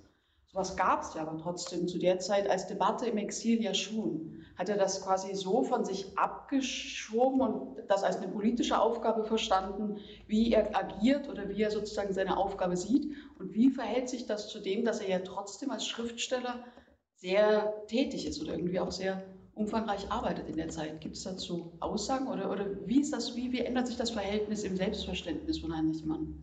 Also Aussagen gibt es natürlich auch wieder relativ wenige und nur selten in Briefen, aber es gibt schon einiges. Äh, da schreibt er äh, die Arbeit an dem Henri IV äh, oder auch die Bartholomäusnacht, über die er dann geschrieben hatte und später auch äh, die Kämpfe dann nach dem, äh, nach, um das Edikt von Nantes. Das ist das Eigentliche, mein eigentliches Leben. Und daneben äh, schreibe ich, was ich machen muss. Und äh, das ist für ihn dann wiederum aber so wesentlich, dass er, was er außerhalb seines Buches, seines, seines Romanes schreibt, eben voll konzentriert auf die politischen Zusammenhänge. Äh, es gibt also in den früheren Bänden ausführlich nachzulesen äh, eine große Anzahl von äh, Aufsätzen Essays, großen Essays auch zu Schriftstellern. Äh, das findet hier nicht statt in diesen Jahren. Es gibt eine Reihe auch von kleinen Besprechungen, auch Erinnerungen zu Geburtstagen, Jubiläen von Kampfgefährten, auch Schriftstellern. Max Hermann Neiße, Empfindsamkeit und Mut heißt der Artikel, wenn ich ihn richtig in Erinnerung habe. Einer der Dichter, die ihm schon seit der Zeit des Expressionismus nahe waren dann im Exil waren, mit denen er immer wieder im Austausch stand. Äh, über Max Hermann Neiße schreibt er dann auch einen Artikel, äh, in dem er auch auf Gedichte eingeht, aber nicht um ihn als Schriftsteller, sondern um ihn als Gefährten im Exil äh, und als auch Kampfgefährten, was fast schon ein für Hermann Neiße ganz unpassendes Wort ist. aber andererseits stimmt es doch auch wiederum zu kennzeichnen. Die ja, Zeit ist aber dann eigentlich, die ihm zur Verfügung steht, auch so begrenzt und die Energie, die er aufwenden muss, äh, muss er eben auch so dosieren, dass er dann auf das Wesentliche geht. Und das Wesentliche ist für ihn eben das, wovon ich hier versucht habe, ein bisschen was zu zeigen. Äh, es gibt im Sommer 1936 drei Monate, äh, wo er überhaupt nicht zu seinem Roman kommt. Und es ist auch dann 37 in der Krise dieser Volksfront, dieses Volksfrontausschusses so, dass er fast nicht äh, in der Lage ist, sich dann mal zurückzuziehen und wieder an dem Roman zu schreiben. Aber wenn man sich seine Papiere ansieht im Nachlass, dann ist auch immer wieder auffällig, es ist sehr viel an Notizen, an Ausarbeitungen, Vorstufen, äh, Textteilen zu der Vollendung des Königs Henri IV erhalten, das auf denselben Blättern äh, dann auch wiederum äh, Notizen sind, Ausarbeitungen sind, kleine Texte sind, die sich auf die politische Tätigkeit beziehen. Äh, Heinrich Mann war jemand, der mit Papier sehr sparsam umgegangen ist. Also wenn er einen Brief bekam, wo jemand also einen kleinen Artikel von ihm wollte, dann hat er den auf der Rückseite und auf den Teilen des Briefes, die eben noch frei waren, schon notiert.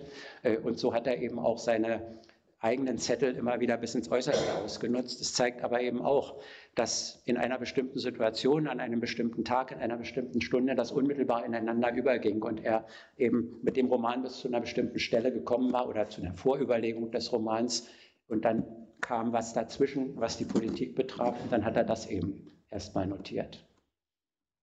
Also es ist das Miteinander und er weiß auch, dass seine Autorität in dem Volksfrontausschuss eine ist, die eigentlich von ihm als Schriftsteller auch abhängt. Also dass er da äh, diese Rolle spielt, die er spielt, äh, hat ja nicht damit zu tun, dass er als Politiker dahingesetzt worden ist.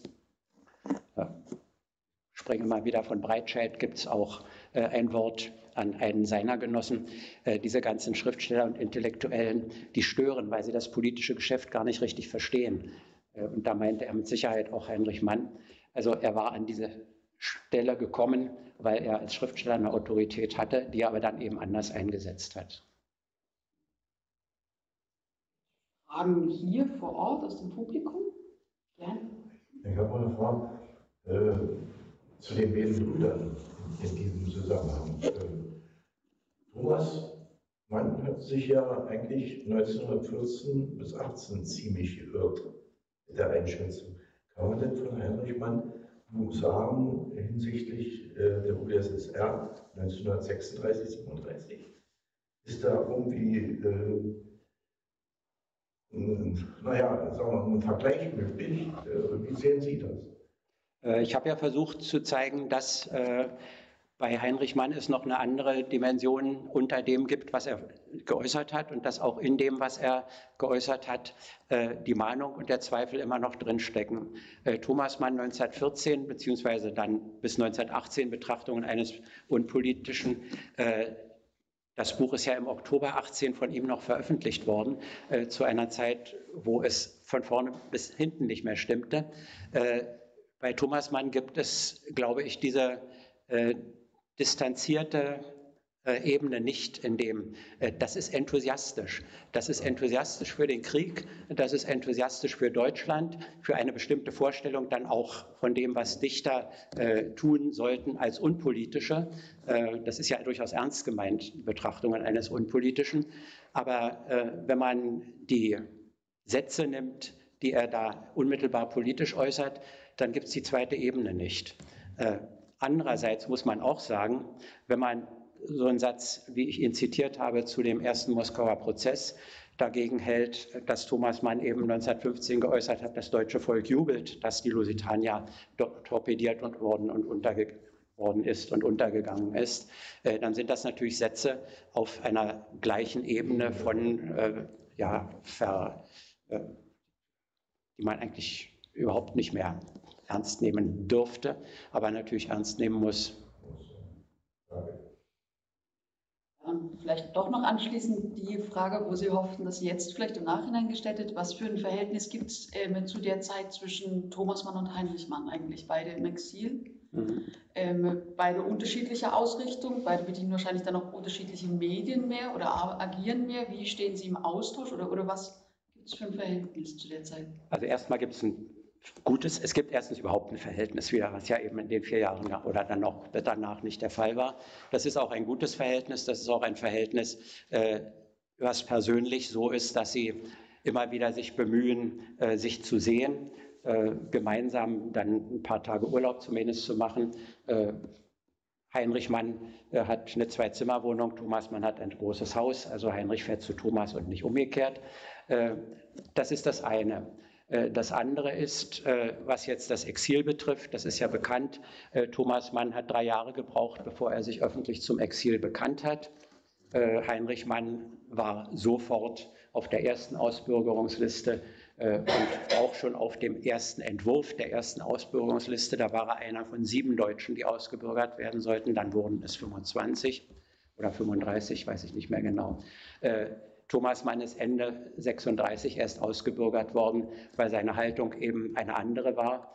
Klar, aber natürlich auch eine mit dem Regime in Deutschland in gar keiner Weise übereinstimmende, aber unter anderem mit der Vorstellung, und die hat Heinrich Mann im Übrigen geteilt, wenn ich meine Bücher in Deutschland veröffentlich noch veröffentlichen kann, dann tue ich das auch. Damit kann ich ja auch nach Deutschland wirken. Äh,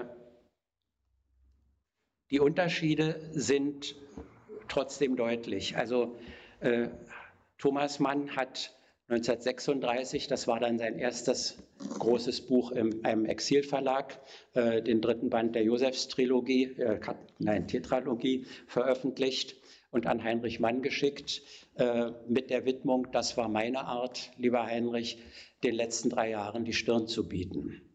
Und dann kommt der zweite Satz, möge auch sie nicht ganz verworfen sein. Ganz deutlich, Thomas Mann wusste, genauso wie Heinrich Mann natürlich auch, dass Thomas, Mann, Thomas Manns Art eine völlig andere war, äh, in dieser Zeit tätig zu sein und aktiv zu werden. Äh, die, Thomas, die Deutsche Thomas Mann Gesellschaft wird im September, im kommenden September, ihre Jahrestagung digital zu dem Thema äh, Thomas Mann nein, das Exil Thomas Manns als geistige Lebensform äh, austragen. Und das ist eine sehr passende, für Thomas Mann sehr passende Charakterisierung, die aber auch sehr deutlich die Differenz zu dem macht, was ich hier versucht habe zu beschreiben. Äh, eine geistige Lebensform ist das Exil für Heinrich Mann nicht. Und wenn man nochmal äh, schaut, äh, wieder als Philologe in das Ganze, im letzten Teil dieser zwei Bände gibt es im ersten Teil die, Kommentar, äh, die, die Texte und im zweiten Teil die Kommentare, die mit unterzeichneten Aufrufe. Äh, es gibt zwei Aufrufe darunter, die von beiden Brüdern unterzeichnet worden sind. Äh, das eine ist ein Aufruf, das passt da nicht ganz, eine Grußbotschaft an Sigmund Freud zum 80. Geburtstag. Das andere ist ein Aufruf für den Thomas Mann Fonds, der in Prag gegründet worden war 1937, um exilierte Schriftsteller zu unterstützen. Das sind die beiden, die von beiden Brüdern unterschrieben worden sind. Aus den Kreisen von Thomas kommend und äh, auch in Thomas Manns Sprache geschrieben. Äh, die anderen Texte, die ganzen Volksfront-Aufrufe, äh, die die Unterschrift Heinrich Manns und anderer tragen, hat Thomas Mann sehr bewusst nicht unterschrieben. Es gibt zwei, drei Briefe an Heinrich, wo Heinrich gefragt hat, würdest du nicht? Und Thomas Mann antwortet dann immer, der Aufruf ist sehr gut, aber ihn zu unterzeichnen wäre für mich doch eine nicht passende Aktion. Äh, er hat sehr bewusst, Thomas Mann, sich nicht äh, an Organisationen des Exils gebunden, sondern als Persönlichkeit wirken wollen.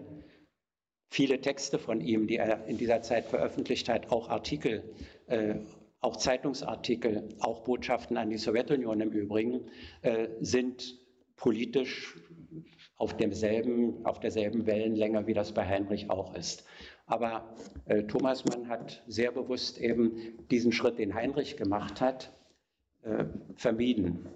Und Heinrich Mann hat Thomas Mann auf diese Widmung dann auch geschrieben, dass Thomasens Art natürlich die größte ist und die wichtigste, die man als Schriftsteller überhaupt haben kann, der Zeit zu begegnen. Und was ich tue, was ich von mir verlangen muss, verlange ich von niemand anders, besonders von dir nicht. Mal hier heimlich auf das Pad, wenn das technisch läuft, haben wir keine Fragen. Ähm, wie gucke ich hier, ob es noch Fragen gibt? Eine Sache, Sie hatten eingangs äh, viele äh, deutsche Pressezeugnisse zur Würdigung äh, von Heinrich Mann 150. Geburtstag. Gibt es eigentlich aus den anderen europäischen Ländern irgendwelche äh, Widmungen oder, oder, oder Äußerungen in, in der Presse, vor allen Dingen an Frankreich vielleicht, äh, zu seinem 150. Geburtstag? Also anderen Ländern muss ich erstmal sagen, Schweiz und Österreich, das war jetzt aber deutschsprachig und ich habe das einfach mit dann verbraten. Äh, die eine sehr böse Stimme kam aus Österreich. Äh, aus Frankreich kenne ich nur äh, in einer Provinzzeitung äh, zwei, nein, in zwei Provinzzeitungen, aber es bezog sich auf das Gleiche, äh, Erinnerungen an Heinrich Mann zum Geburtstag, die damit zusammenhängen, äh, dass Heinrich Manns Henri IV eben wiederum verbunden ist mit Po, äh, den Pyrenäen und dieser Umgebung. Also äh, es gibt in Po einen Kollegen Hans Hartje, der hat vor ein paar Jahren zum ersten Mal seit 40 Jahr, über 40 Jahren in Frankreich die beiden Henri IV-Bände auf Französisch wieder herausgebracht. Äh, und der hat dann auch dafür gesorgt, dass diese beiden Zeitungen an Heinrich Mann erinnert haben, insbesondere an seine Verbindung zu der Region. Also beides regionale Zeitungen, die eine aus Bordeaux, die andere aus Po. Äh, ansonsten weiß ich nichts. Äh, das heißt nicht unbedingt, dass da nicht doch irgendwo was erschienen ist, aber eigentlich denke ich, das eine oder andere, zumindest wenn es eine größere Welle gewesen wäre, das wäre schon bis zu mir gekommen. Und äh, was Heinrich Mann in Frankreich und das Wissen um Heinrich Mann in Frankreichs Öffentlichkeit generell betrifft, äh, muss man sagen, Manfred Flügge hat das auch äh, sehr gut berücksichtigt in einem Büchlein, was er dann mit dem Blauen Engel als Titel versehen hat. Das ist gebunden daran, dass Heinrich Mann eben die Vorlage für den Blauen Engel-Film geschrieben hatte. Soweit kennt man Heinrich Mann vielleicht noch. Äh, aber ansonsten so gut wie nicht. Äh, als er 1950 gestorben ist, gab es im Figaro, der wichtigsten konservativen Zeitung damals, einen achtzeiligen Nachruf. Bruder von Thomas Mann, äh, in Deutschland immerhin im Zusammenhang mit dem Ersten Weltkrieg, gegen den Ersten Weltkrieg gewesen. Dann war er in der Tschechoslowakei im Exil und ist in den USA jetzt gestorben dass er in Frankreich im Exil war, dass er auf Französisch geschrieben hatte, in einer wichtigen Zeitung und in etlichen anderen auch, äh, dass es Bemühungen von ihm gegeben hatte, seit den 20er Jahren zum deutsch-französischen Verhältnis was anderes zu machen, kam da überhaupt nicht mehr vor. Und das ist schon lange her, aber es ist im Grunde dabei geblieben. Doch noch anschließend interessierte mich das auch, ähm, selbst wenn es natürlich ähm, nicht die zentrale politische Aufgabe. Ähm, 36, 37 war die Diskussion der Volksfront oder, oder welchen antifaschistischen Grundkonsens findet man sozusagen innerhalb der Linken, war es ja dennoch eine Art öffentliche Figur ähm, in Frankreich. Wie ist er ähm, rezipiert worden durch die Literatur oder gab es das eben einfach doch nicht in der Aufmerksamkeit? Hatte mich zumindest auch interessiert. War er dann eben auch kurz im Nachgang, 1950 stirbt er, eine, eine Relevanz dass er da war oder, oder was er da getan hat? Oder ist das sofort sozusagen in Vergessenheit geraten oder war es marginal? Äh, Heinrich Mann ist in Frankreich bekannt geworden als Schriftsteller äh, gegen Ende der 20er Jahre, so von 25, 26, 27 an. Da ist eine ganze Menge übersetzt worden. Äh, in der Volksfrontzeit, äh, das habe ich ein bisschen genauer versucht rauszubekommen, gibt es fast keine Übersetzungen literarischer Texte. Ähm, die Jugend des Königs Henri IV ist als Fortsetzungsroman gekürzt, erschienen in Ce Soir, das war eine Boulevard-Abendzeitung der Kommunistischen Partei, äh, und dann auch äh, als Buch 1938. Äh, außerdem ist 1937 zum ersten Mal der Solar-Essay, zum ersten und einzigen Mal, muss ich sagen, bis 2002, der Solar-Essay in Frankreich veröffentlicht worden, äh, aber kommentiert nicht etwa, da hat jemand 1915 äh, im Ersten Weltkrieg als Deutscher das geschrieben, was da drin steht, sondern 1937 war der, was war das, 35. oder sowas, der Todestag von Solar. Und das ist ein Artikel oder ein Beitrag zum 35. Todestag von äh, Solar. Äh, zwei kleine Novellen äh, im Kontext von Solidaritätsaktionen mit Exilanten in Zeitungen, Zeitschriften beziehungsweise einem Sammelband. Und vor ein paar Wochen erst habe ich äh, mitbekommen, dass in einer konservativen Zeitschrift, äh, herausgegeben von einem Mitglied der Akademie Française und mit also so ein richtig schönes zweieinhalb Monats Zeitschrift wie Frankreich das hat, große Kulturzeitschrift Revue de France, auch noch mit diesem schönen Titel, äh, Pippo Spano veröffentlicht worden ist, eine Novelle aus dem Anfang des Jahrhunderts. Äh, und Aufmerksam geworden darauf bin ich nur, weil die Übersetzerin versucht hatte, damals diesen Text dann auch in einem Verlag äh, als Broschüre kleines Bändchen herausgeben, herausgeben zu lassen. Und der Verlag war überhaupt nicht interessiert. Das ist also italienisch, D'Annunzio, äh, Imitation und äh, das bringt uns überhaupt nichts. Also mit anderen Worten, in, als äh, Autor äh, neuer Texte äh, ist Heinrich Mann äh, in dieser Zeit so gut wie nur durch das in Erinnerung gewesen, was vor 1933 veröffentlicht worden war. Und nach dem Krieg, unmittelbar nach dem Krieg, noch zu Lebzeiten, ist sein Roman Die kleine Stadt in Frankreich veröffentlicht worden. Äh, die Vollendung des Königs Henri IV, der zweite dieser großen Romane, erst 1972 und danach eben nicht mehr. Und äh, die Sammlung als letztes Detail noch Geist und Tat, wo er seine großen Essays über französische Schriftsteller gesammelt hatte, 1931 sich selbst zum 60. Geburtstag geschenkt in gewisser Weise. Die ist in Frankreich 2002 veröffentlicht worden äh, in einem Universitätsverlag und von einer Germanistin, die damals dabei war, ein Buch über Frankreich und Heinrich Mann zu schreiben. Also auch für französische Literaturverhältnisse völlig marginal. Wie ist die DDR-Rezeption ähm, eigentlich oder wie hat die ausgesehen? Man, ich weiß um die Bemühungen natürlich, ähm, Thomas Mann lebt, ähm, die DDR versucht sich sozusagen sehr stark darum, ihn zu gewinnen, ähm, irgendwie auch die Werke herauszugeben. Was, ich hoffe, das ist jetzt sozusagen nicht der, der Anlass eines nächsten Vortrags oder einer nächsten Einladung, aber trotzdem, welche Bezugnahmen gab es äh, auf Heinrich Mann zu DDR-Zeiten? Ja, er war neben Thomas Mann, also auch gleichrangig neben Thomas Mann, einer der sehr großen Autoren äh, des, der ersten Hälfte des Jahrhunderts. Äh, was die Literatur betrifft, äh, Alfred Kantorowitsch hat äh, sehr früh äh, angefangen, äh, eine Sammlung ausgewählte Werke, ich weiß nicht genau, wie der Titel war, aber jedenfalls zwölf Bände mit Texten von Heinrich Mann.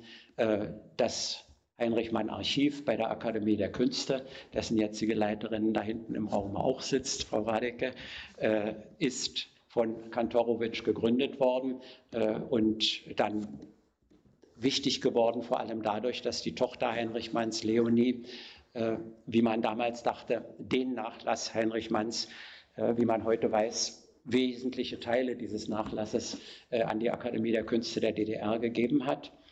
Und diese Bemühungen sind, Kantorowitsch ist dann 57 im Westen verschwunden, aber diese Bemühungen sind weitergeführt worden. Das Problematische äh, an äh, dem, was damals geschah, war, äh, dass also versucht worden ist, diese Differenzen, die ich versucht habe, hier in dem letzten Teil der Beziehung zur KPD etwas deutlicher zu machen, unter den Tisch zu kehren. Also Walter Ulbricht hatte in der DDR bekanntermaßen eine nicht unwesentliche Rolle.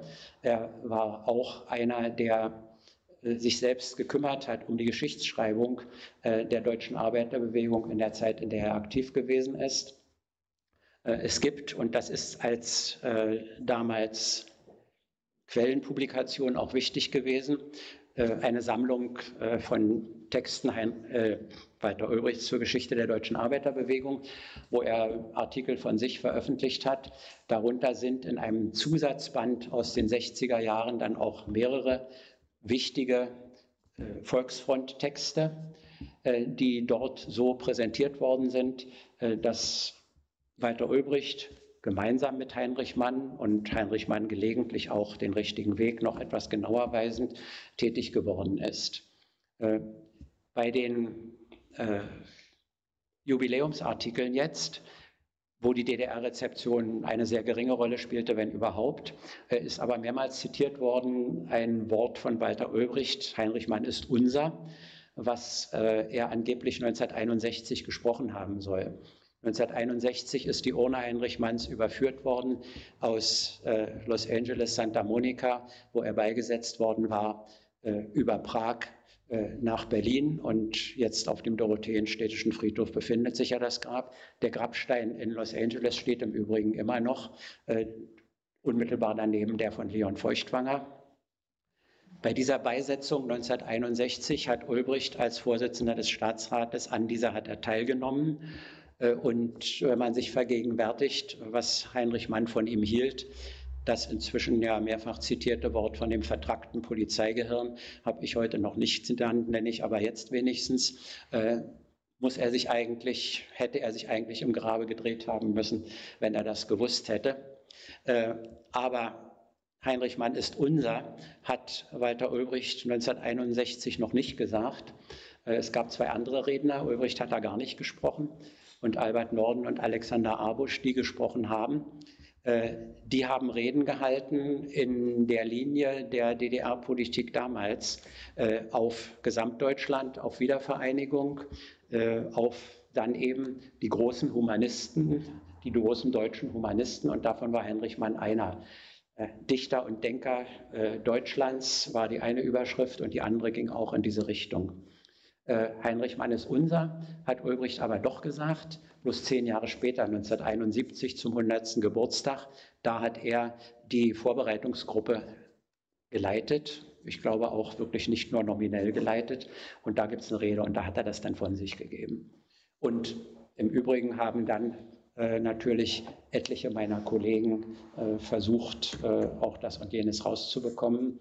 Äh, man muss dazu sagen, das Heinrich Mann Archiv das dann an der Akademie der Künste war, war äh, natürlich die Hauptfundgrube und da fand man sehr vieles. Andere Teile dessen, was den Nachlass betrifft, waren damals kaum oder gar nicht zugänglich. Äh, manchmal auch gar nicht bekannt. Es gibt Nachlassteile in Prag, die dort geblieben waren, als die Tochter Heinrich Manns 1968 nach der Niederschlagung des Prager Frühlings nach München gegangen ist, im Prager Nationalarchiv verwahrt wurden, aber nicht beachtet waren. Es gibt Nachlassteile in Marbach, die dorthin gekommen sind, weil die Familie immer wieder etwas verkauft hat. Aber bis Anfang der 90er Jahre war auch überhaupt nicht bekannt, dass es da etwas gibt und so weiter und so fort. Also äh, das Wissen um Heinrich Mann, was man damals hatte, war ein relativ begrenztes. Muss auch noch dazu sagen, die Parteiarchive waren in dieser Zeit, also sowohl das KPD-Archiv in Berlin als auch noch mehr das Komintern-Archiv in Moskau, auch sozusagen nicht oder nicht vollständig zugänglich für solche Forschungen. Da hätte man damals auch schon wesentlich mehr rausholen können an Wissen, als man immerhin rausgeholt hat.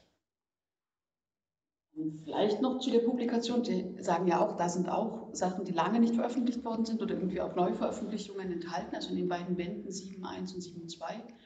Gibt es in den Archiven, wie in dem Kommentararchiv, noch mehr zu finden über Heinrich Mann oder erwarten Sie sozusagen noch, noch mehr Material oder mehr Funde in der nächsten Zeit? Äh, in dem Berliner, also was jetzt ja in diesem SAPMO-Abkürzung, also äh, dem Archiv der Parteien und Massenorganisationen der DDR äh, sich befindet, dem KPD-Archiv, äh, da haben wir einen genauen Überblick. Da ist eigentlich nichts mehr zu erwarten, außer wir haben schlampig durchgesehen, was auch immer passieren kann.